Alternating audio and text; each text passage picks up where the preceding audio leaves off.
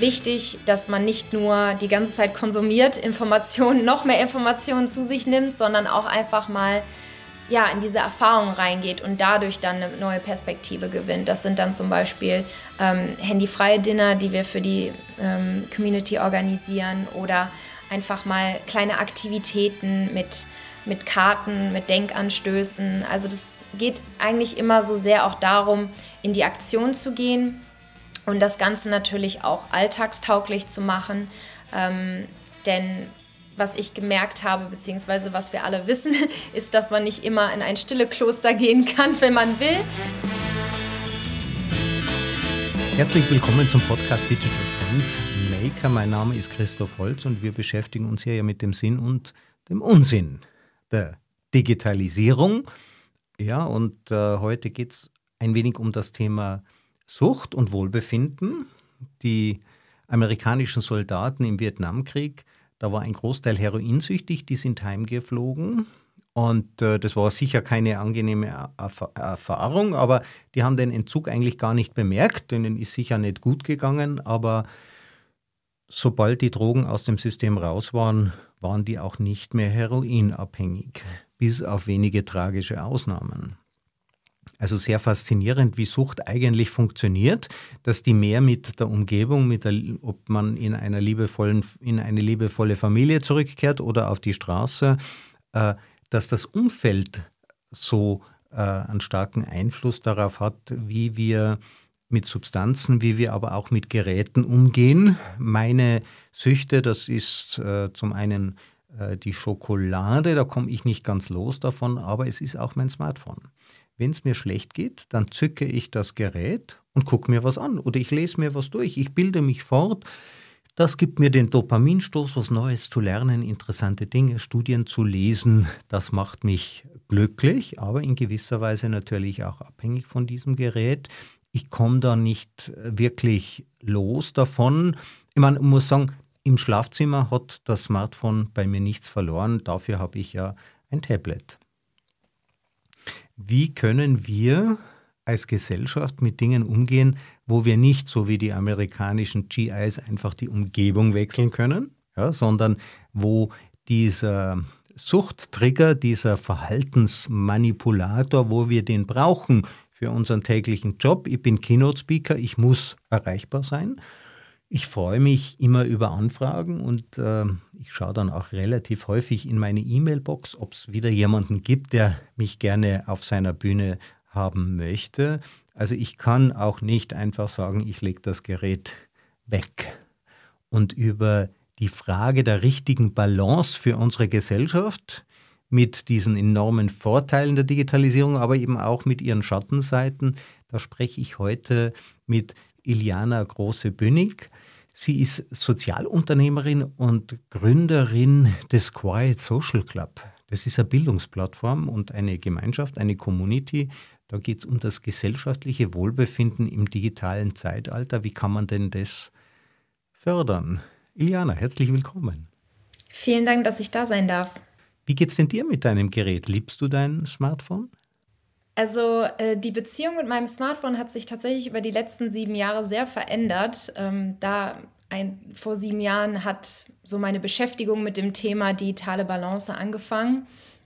Und an dem Zeitpunkt muss ich sagen, glaube ich auch, dass ich ähm, ja nicht besonders bewusst mit meinem Handy umgegangen bin, es oft einmal gezückt habe in der freien Minute und als ich dann das Handy mal weglegen musste, als Teil von einem Stille-Retreat, ähm, was ich für elf Tage gemacht habe, habe ich gemerkt, okay, wie oft gehe ich eigentlich so aus keinem wirklichen Grund an mein Handy und mache auch etwas, was ich vielleicht jetzt gerade gar nicht machen müsste.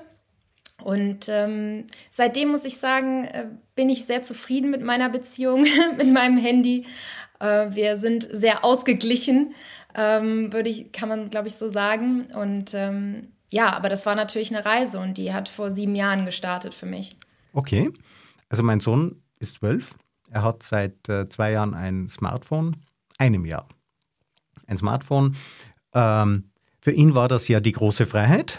Ja, äh, in Wirklichkeit äh, wollten wir ihn nur genauer überwachen, ähm, genauer wissen, wo er ist, erreichbar sein. Also wir als Eltern haben uns auch darüber gefreut, dass er nun immer ein Ortungsgerät mit sich herumträgt äh, und uns nicht mehr entkommen kann. Er fuhr zum Alpenverein für eine Woche wandern und hat vorher das Smartphone abgegeben. Hat mich total überrascht. Ich weiß nicht, ob er das nächstes Jahr wieder tun wird, aber er hat sich offensichtlich da auch auf so einen Retreat begeben, wo man sich mal von dem zurückzieht, was einen sonst die ganze Zeit äh, beschäftigt.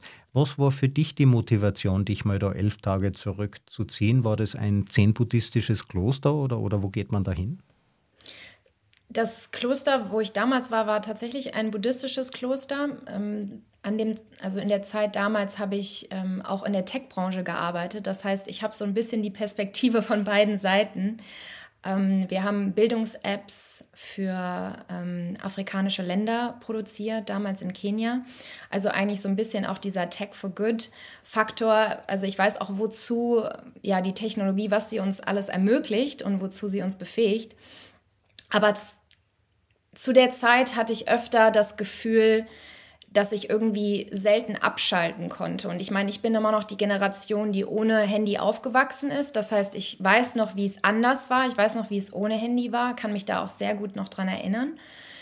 Ähm, aber zu der Zeit wurde es immer klarer, dass irgendwie die Grenzen so sehr immer mehr, ja, aufgelöst wurden. Ähm, gefühlt war ich konstant erreichbar, hatte meine Benachrichtigung damals auch immer noch an. Die habe ich jetzt tatsächlich seit sieben Jahren aus.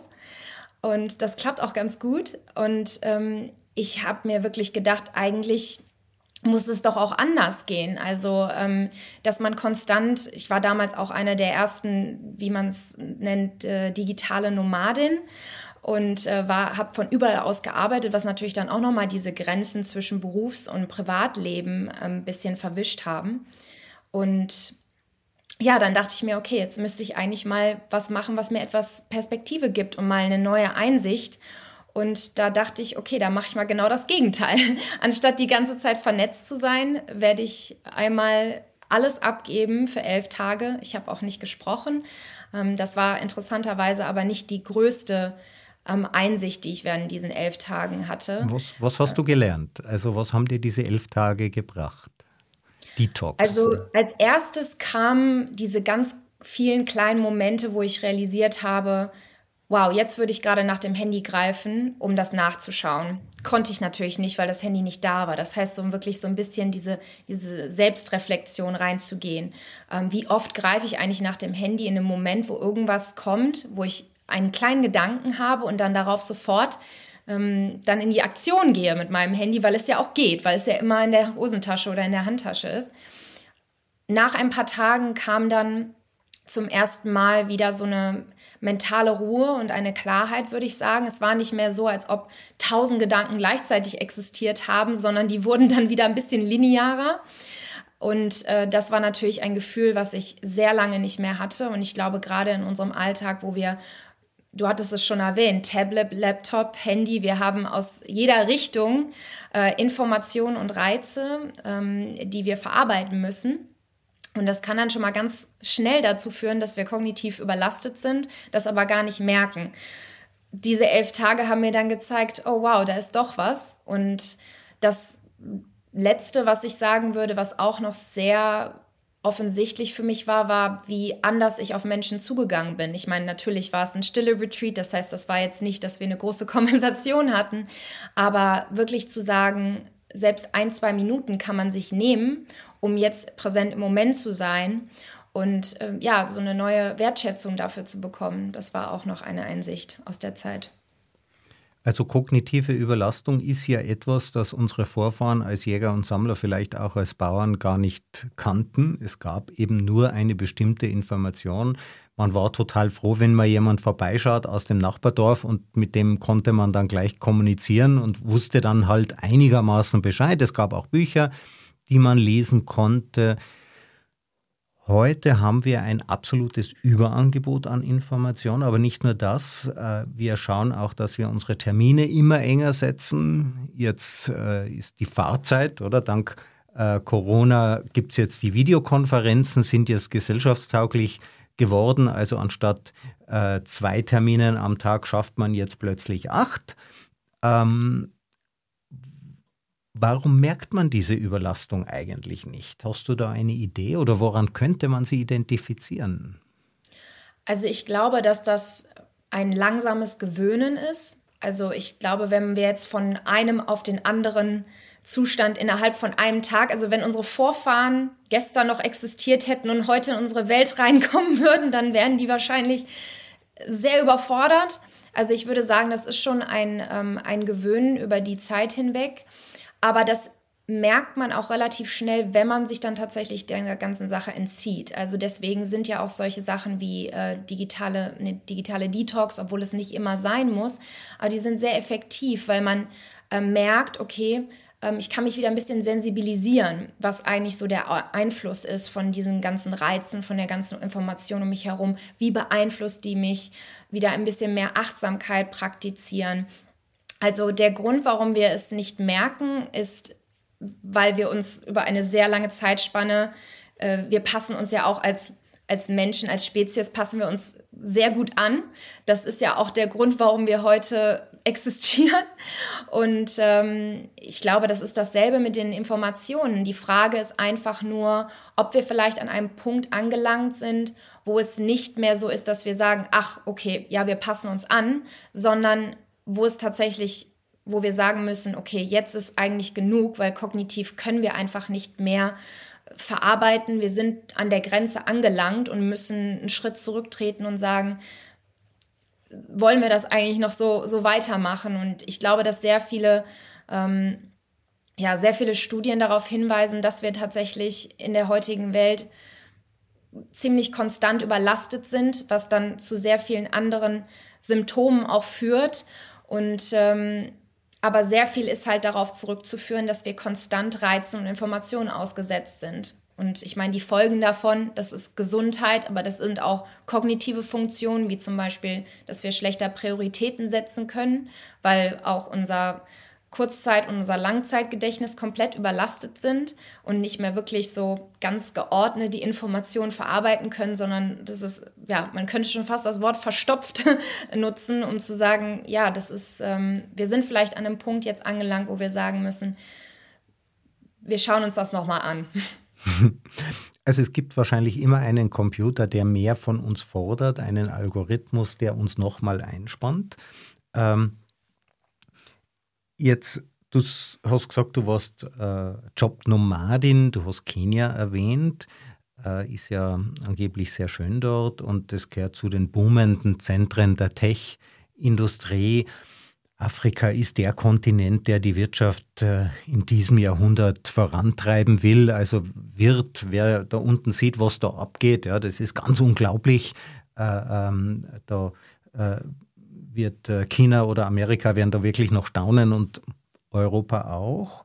Jetzt, wenn man solche Apps entwickelt, wie zum Beispiel Bildungs-Apps, dann möchte man ja den zu Bildenden, wenn er die mal nutzt, auch verführen, am nächsten Tag auch noch eine Vokabel zu lernen, auch nochmal äh, eine Aufgabe zu lösen.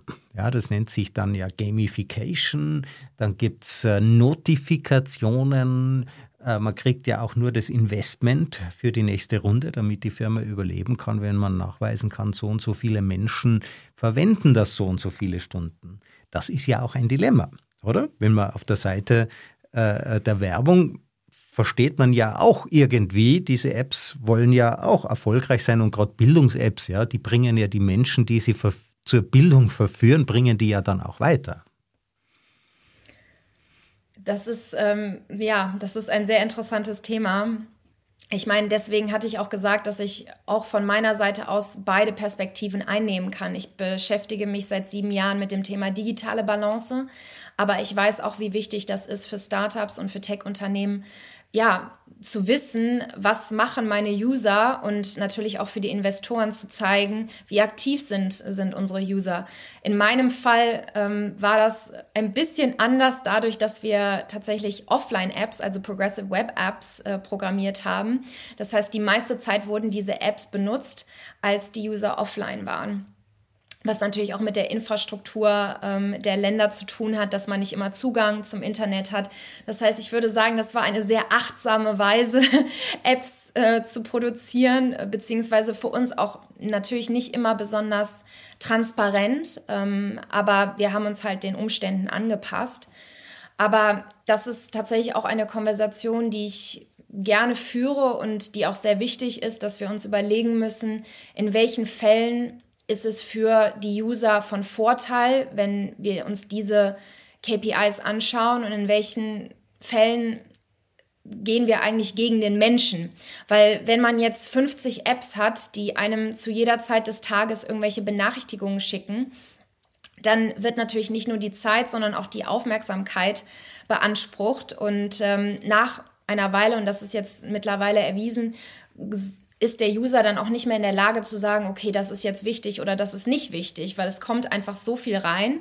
Das heißt, dann wäre zum Beispiel von einer, ja, einer E-Commerce-Seite, dann wäre die Benachrichtigung vielleicht auf demselben Level wie die wie die E-Mail vom, vom Chef. Und dann natürlich an dem Punkt wird das Stresslevel erhöht. Also ich hoffe, dass wir langsam eine Konversation starten können, wo wo diese Zahlen oder wo der Erfolg von einer digitalen Plattform vielleicht ein bisschen anders gemessen werden kann. Ähm, ich meine, Daily Active Users sind natürlich, das ist sehr hilfreich.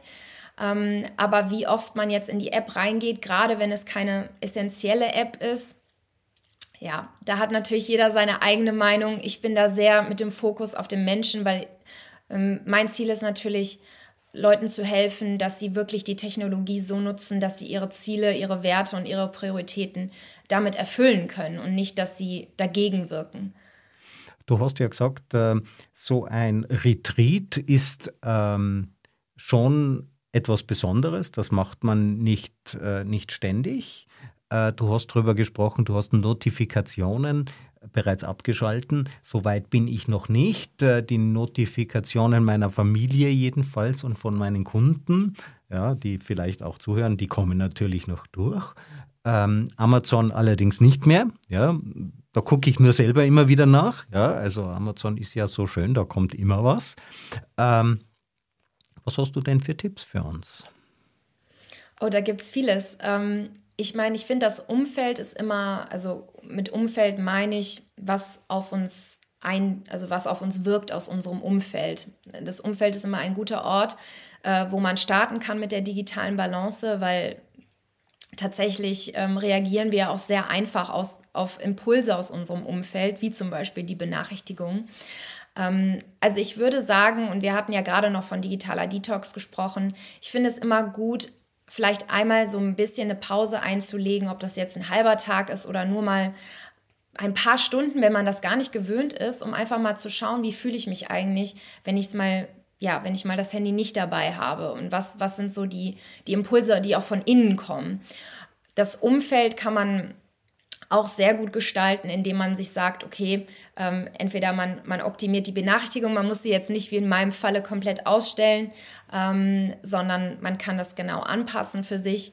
Dann, ja, das nennt man dann das digitale Entrümpeln. Dann gibt und das hattest du ja auch angesprochen, dann kann man sich das Schlafzimmer oder das Esszimmer anschauen und sagen, okay, diese Orte bleiben dann vielleicht mal gerätefrei, auch gerade wenn man da mit der Familie zusammen ist oder mit Freunden zusammen ist. Ähm, vielleicht das Badezimmer auch mal. Ich glaube, wenn man sich so kleine Strategien für das Umfeld schafft und damit beginnt, ist es schon mal sehr gut.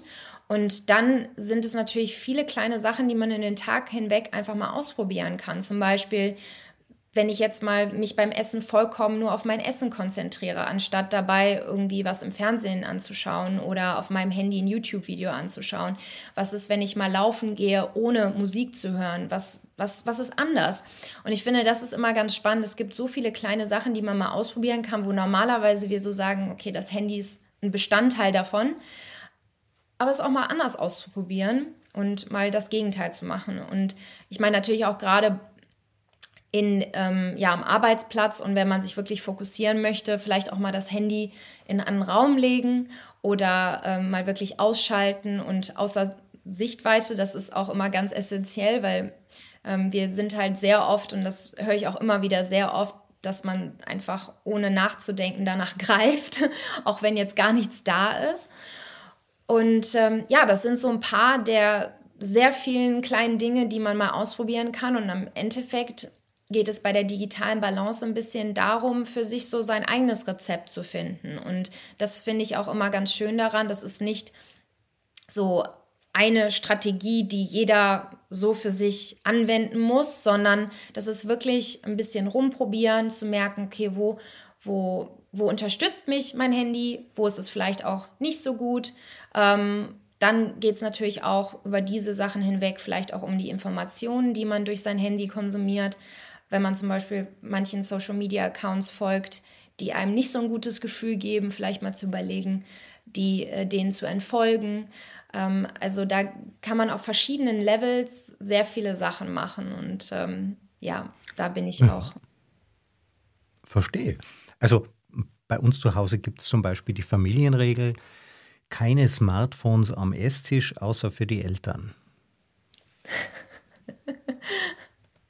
ja. Naja, das erinnert mich an, an meinen, meinen Vortrag, wenn nicht wir, wer dann, warum soziale Ethik bei uns selber anfängt. ja, manche fordern ja, der Staat soll das regeln. Ja? Andere wollen die Plattformen in die Pflicht nehmen äh, und sagen, nee, nee, äh, ihr müsst von vornherein zensieren, was wir sehen. Ihr müsst euch zurücknehmen und damit auch euren wirtschaftlichen Erfolg gefährden gegenüber denen, die das eben vielleicht nicht tun. Äh, wie ist denn das? Kann uns der Staat da helfen? Können uns die Plattformen, die Anbieter, äh, du hast ja in Kenia auch für einen kleinen Anbieter äh, gearbeitet und wir haben ja darüber gesprochen, man kann gewisse Dinge, aber es ist ja auch nicht so leicht. Also wo, wo siehst du die Pflicht von Staat und, und Plattformen? Also ich wünsche mir, dass mehr Verantwortung übernommen wird von ja, ich meine, gerade von den Tech-Unternehmen, die ja diese Apps kreieren, die auch von sehr intelligenten Menschen, die dann genau wissen, wie man einen vielleicht ein bisschen länger auf der Plattform hält als notwendig, ähm, die in die Verantwortung zu nehmen und zu sagen, das ist, ähm, ja, wir haben als Gemeinschaft vielleicht ein bisschen andere Ziele. Die Frage ist natürlich immer, wie realistisch das ist. Und ich glaube, das ist so ich glaube, das ist genau der Punkt hier. Ähm, man muss so das, die Balance finden zwischen was ist realistisch und was, was, womit kann man heute starten. Und ähm, ich meine, genau deswegen beschäftige ich mich auch mit dem Thema, weil es gibt tatsächlich immer Sachen, die man heute schon machen kann. Und langfristig glaube ich auch, dass durch diese, ja, durch die Bildung der User, also dadurch, dass wir uns jetzt auch zum Beispiel über dieses Thema unterhalten, ähm, ja, äh, vergrößert sich ja auch die Gemeinschaft äh, der Leute oder die, die, ähm, ja, die Masse, die dann wirklich das auch einfordert, dass diese Plattform oder dass die Regierung sich einsetzt. Und weil ich glaube einfach, dass so viele Sachen noch immer an dem, ja, wir sind immer noch am Anfang von dieser Diskussion. Für viele ist das gar nicht ähm, ja so, so, so klar, was die Auswirkungen sind von diesen Plattformen auf unser Sozialleben, auf unsere Gesundheit, auf unsere Produktivität. Ähm, das heißt, ich glaube, wir starten gerade mit der breiten Masse, die sich ja durch auch Konversationen wie unsere, durch Bücher, durch äh, Events wie den Digital Ethics Summit mit dem Thema besser auseinandersetzen können. Dann hoffentlich zusammen ein bisschen mehr das auch einfordern und, und sagen, diese Plattformen sollen so gestaltet werden und so konzipiert, dass, ja, dass sie unsere menschlichen Werte und das, was uns als Gemeinschaft wichtig ist, auch fördert. Was diese Plattformen ja heute erleben, ist, dass sie zum Spielball der Politik werden. Mark Zuckerberg sagt zum Beispiel, er will nicht entscheiden, welche Dinge der Wahrheit entsprechen. Ja, eine Technikfirma sollte nicht äh, äh die, zur obersten Zensurbehörde werden. Gesetzlich werden sie aber dazu gezwungen. Das heißt, es gibt oft, ähm, in China ist es besonders extrem, äh, und ich als Vater denke ich mir, naja, das ist gar nicht so schlecht, wenn die Kinder dort in China dürfen die, ich denke, unter der Woche nur ein oder zwei Stunden eingeloggt sein mit ihrem Account. Da werden manche dann doppelt sich einloggen und vielleicht auch Tricks finden, aber China hat den Konsum von Computerspielen bis zu einem bestimmten Alter, habe ich jedenfalls gelesen, ich habe es nicht geprüft, wirklich äh, äh, limitiert.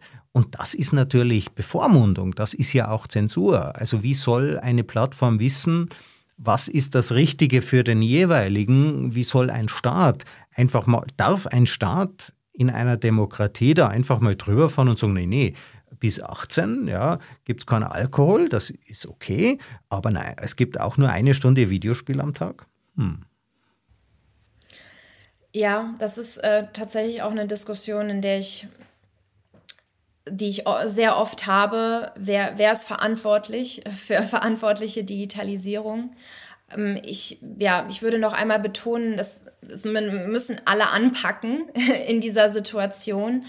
Aber ich glaube auch, dass ich meine, das, ich habe letztens auch mal darüber nachgedacht, wie das für mich jetzt wäre, wenn der Staat mir vorschreiben würde, wie ich Instagram oder Facebook äh, nutzen könnte.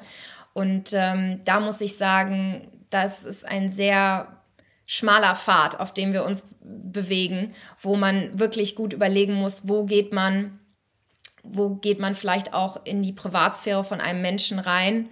Ähm, und wo, wo, wo hört das auf? Also ähm, ich meine, ich finde, dass, ich werde noch einmal betonen, ich finde, wir sind am Anfang dieser Konversation. Ich finde es sehr wichtig, dass mehr Studien gemacht werden zu dem Thema, dass die auch äh, verbreitet sind, also dass, dass die Bevölkerung weiß, okay, wie beeinflusst mich das?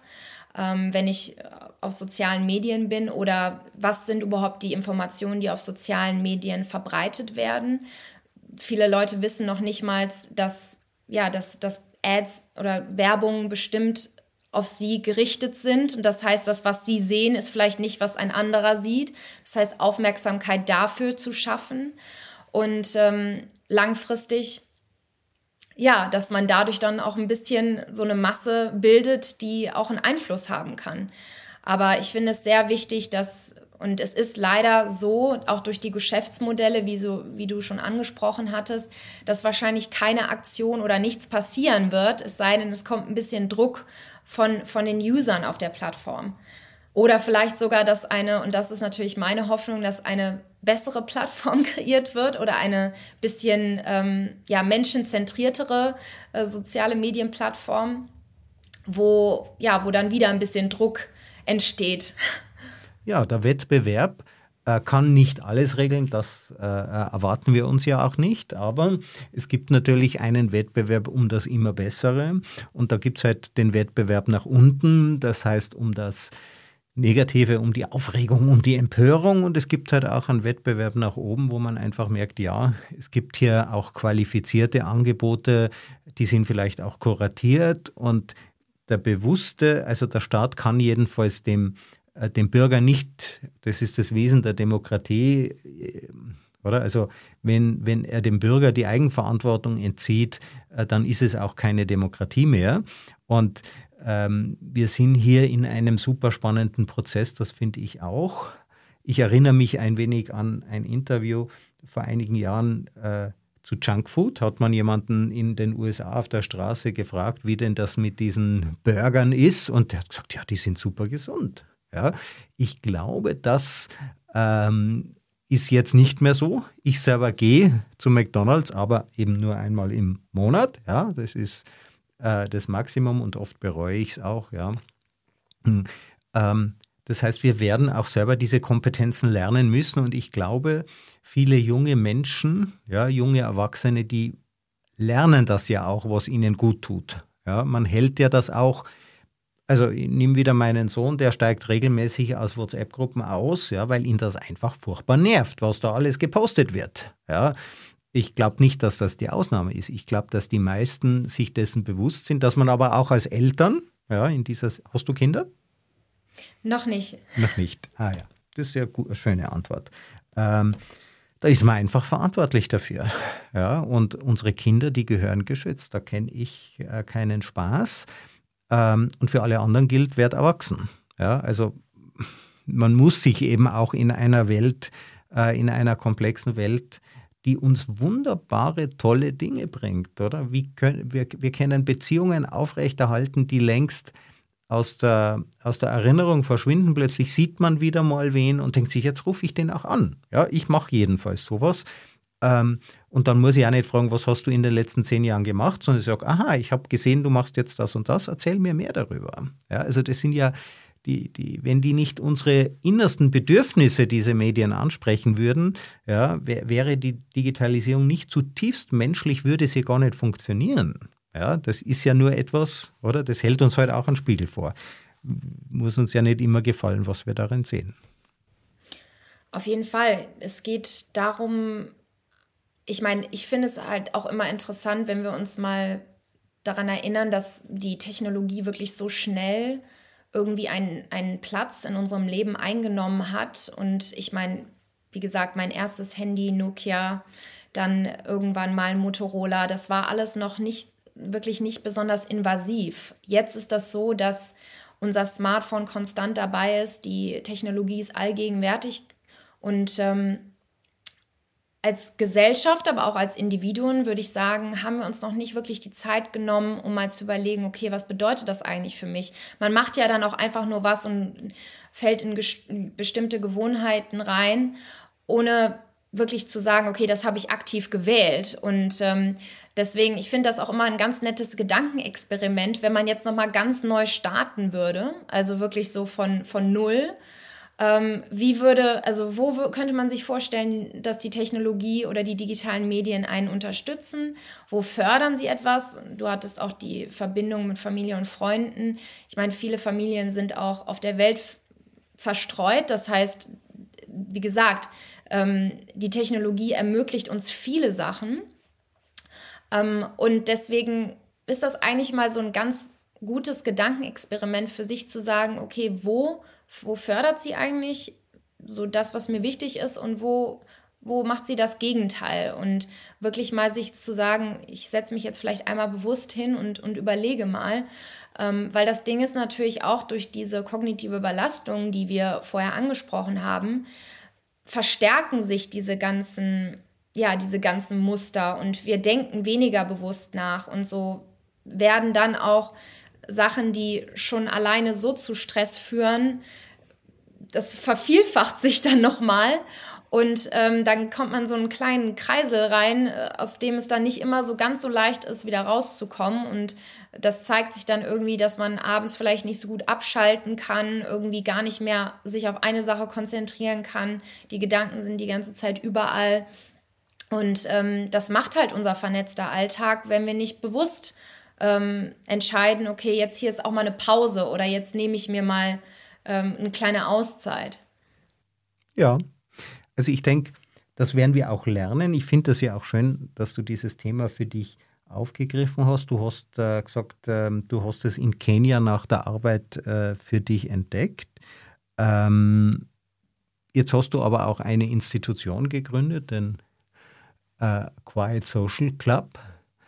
Ähm, was machst du da? Was macht ihr da? Was bietet ihr an? Also Quiet Social Club ist ähm, eine Bildungsplattform und Community mit dem Ziel, das individuelle und gesellschaftliche Wohlbefinden im digitalen Zeitalter zu fördern. Und mhm. ähm, wie wir das machen, ist durch erstens Workshops, aber auch Produkte und Tools und ähm, Bildungsmaterialien, ähm, die man sich auch auf der Website runterladen kann. Und das, ja, das Ziel ist halt wirklich so diese Informationen einfach zugänglich zu machen und natürlich auch Aufmerksamkeit für das Thema zu schaffen und eine, einen Ort zu schaffen, wo man zusammenkommen kann, um sich darüber zu unterhalten, zu lernen, aber auch zu erfahren, weil, wie gesagt, aus meiner eigenen Erfahrung ähm, ist es wichtig, dass man nicht nur die ganze Zeit konsumiert, Informationen, noch mehr Informationen zu sich nimmt, sondern auch einfach mal ja, in diese Erfahrung reingeht und dadurch dann eine neue Perspektive gewinnt. Das sind dann zum Beispiel ähm, handyfreie Dinner, die wir für die ähm, Community organisieren oder einfach mal kleine Aktivitäten mit, mit Karten, mit Denkanstößen. Also das geht eigentlich immer so sehr auch darum, in die Aktion zu gehen und das Ganze natürlich auch alltagstauglich zu machen. Ähm, denn was ich gemerkt habe, beziehungsweise was wir alle wissen, ist, dass man nicht immer in ein stille Kloster gehen kann, wenn man will. Und deswegen ist es mir auch von Anfang an sehr wichtig gewesen, dass all das, was wofür Quiet Social Club steht, dass das im Alltag ja einfach, dass man es einfach integrieren kann. Denn ähm, sonst wird der Effekt auch nicht langfristig wirken können. Ja, also man muss es wirklich einsetzen können dort, wo man gerade ist und man kann ja nicht einfach aussteigen aus der Gesellschaft als Ganzes. Das ist ja mittlerweile ein, ein technisches Fundament davon. Das ist jetzt ein Sozialunternehmen. Womit verdienst du dein Geld? Damit tatsächlich. Ja, ja also die, ähm, ich meine, gerade seit der Pandemie ist es das Thema natürlich noch relevanter geworden. Mhm. Und ähm, ich selber mache hauptsächlich Workshops für Unternehmen. Wir haben auch eine E-Commerce-Seite und ähm, ja, somit ist das Thema sehr spannend, nochmal spannender geworden über die letzten paar Jahre, weil, wie gesagt, gerade seit der Pandemie, während der Pandemie sehr abhängig von den äh, digitalen Medien, von unseren digitalen Geräten. Und ähm, jetzt langsam merken wir, dass wir vielleicht, oder die meisten Leute, mit denen ich spreche, merken, man, es muss irgendwas geschehen. Man muss, man muss sich das mal anschauen. Ja, also ich denke, im Lockdown haben wir ja alle eine Überdosis bekommen äh, an Videokonferenzen und, und äh, vielen anderen Dingen auch. Und das ist sicher ein guter Impuls, äh, das zu machen. Ähm, die Workshops, die du anbietest, was macht man da so? Das kommt immer darauf an, welches Format, also ähm, ja, welches Format man sich gemeinsam anschaut. Also es kann von einer kurzen Lunch and Learn Sessions bis zu auch mehreren Wochen oder Monaten sein. Also eine ein bisschen längere Workshop-Serie ist zum Beispiel zwei Monate. Und da schaut man sich dann jede Woche ein neues Thema an, ob das ähm, ja, digitale Balance am Arbeitsplatz ist oder ähm, ja, Beziehungen oder auch Teamkommunikation im digitalen Zeitalter. Dann gibt es auch immer mal eine Session zu Achtsamkeit und ich finde das immer ganz schön, weil das, wie gesagt, das Thema digitale Balance, jeder Lebensbereich von uns wird durch unsere digitalen Geräte beeinflusst und deswegen ist das eigentlich ein Thema, wo man wahrscheinlich ein ganzes Jahr mit füllen könnte. Vielleicht macht man das auch irgendwann mal. Vielleicht gibt es ja irgendwann mal einen Kurs in einer Uni zu dem Thema. Ähm, aber ja, es ist sehr vielseitig, was, was ich auch sehr spannend finde. Und ähm, es kommt dann immer ganz auf die Bedürfnisse auch äh, von der Organisation an oder von dem Unternehmen und wo sie auch die, ja, so die Notwendigkeit sehen, welche Themen gerade für sie relevanter sind. Aber ja, es kann von Beziehungen im digitalen Zeitalter zu, wie bin ich produktiver und arbeite fokussierter, weil zum Beispiel haben wir jetzt vor zwei, drei Jahren durch Gloria Mark eine Studie ähm, ja, bekommen, die uns zeigt, dass wir bis zu 23 Minuten brauchen, um uns wieder zu fokussieren, wenn wir durch eine digitale Ablenkung von der eigentlichen Aufgabe, an der wir gearbeitet haben, abgelenkt werden. Und ähm, ja, das heißt natürlich auch gerade für das Thema Produktivität oder Effizienz oder gutes Arbeiten ist das Thema digitale Balance auch sehr wichtig. Okay. Ähm, du hast jetzt schon angesprochen, Effizienz ist das, äh, was Unternehmen für ihre Mitarbeiter gewinnen. Was haben die sonst noch davon, wenn sie dich engagieren?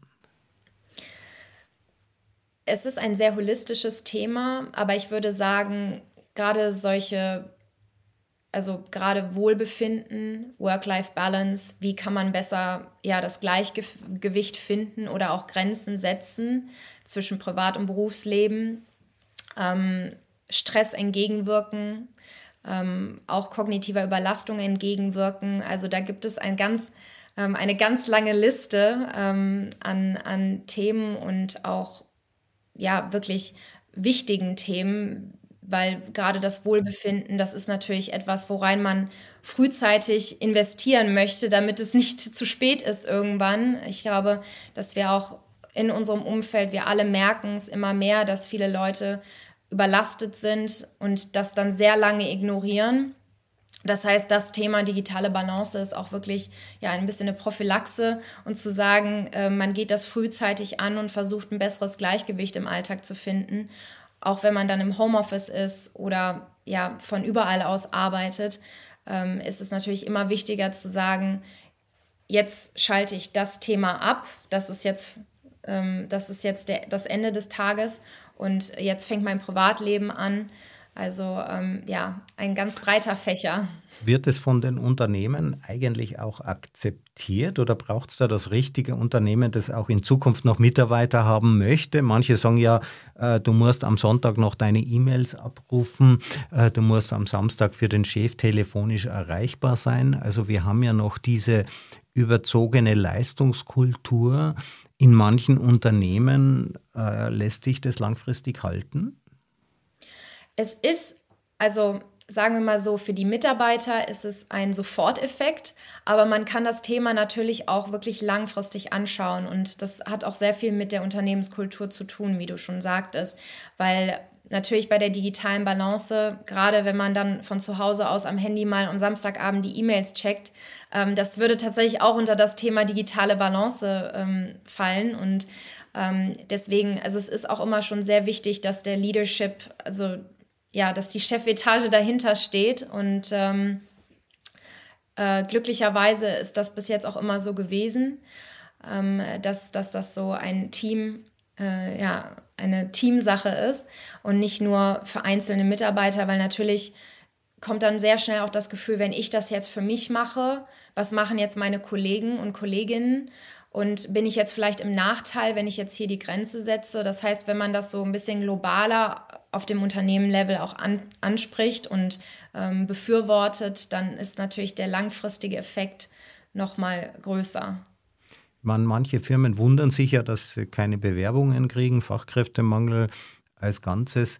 Ich denke, mit diesem Thema müssen sich nur Firmen beschäftigen, die auch in Zukunft noch Mitarbeiter haben wollen. Also ich würde sagen, dadurch, dass wir alle ein Handy haben, ist das Thema, glaube ich, für, für alle relevant. Ähm, und ich meine, selbst so ein bisschen ähm, sich mit dem Thema zu beschäftigen, um dann zu schauen, okay, wie, welche Position haben jetzt Technologien wie künstliche Intelligenz oder ChatGPT ähm, in meinem Leben?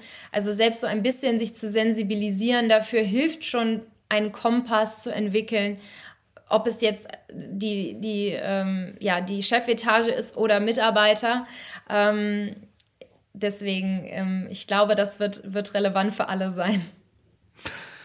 Ja, Iliana, vielen herzlichen Dank, dass du bei mir zu Gast warst äh, im Podcast. Wir haben ja ein sehr wichtiges Thema. Wie kann ich, würde ich fast sagen, wie kann ich ein glückliches Leben führen im Zeitalter der Digitalisierung, im Zeitalter der künstlichen Intelligenz? Die mich ja vielen Versuchungen aussetzt. Ja, das ist eben die Versuchung zum Spielen, auch die Versuchung zur Bildung.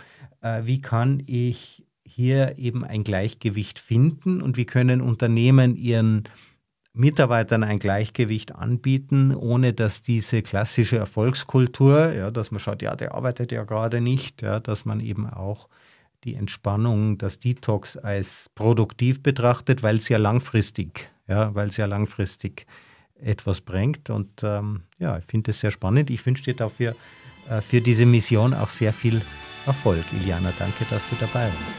Vielen Dank, dass ich zu Gast sein durfte.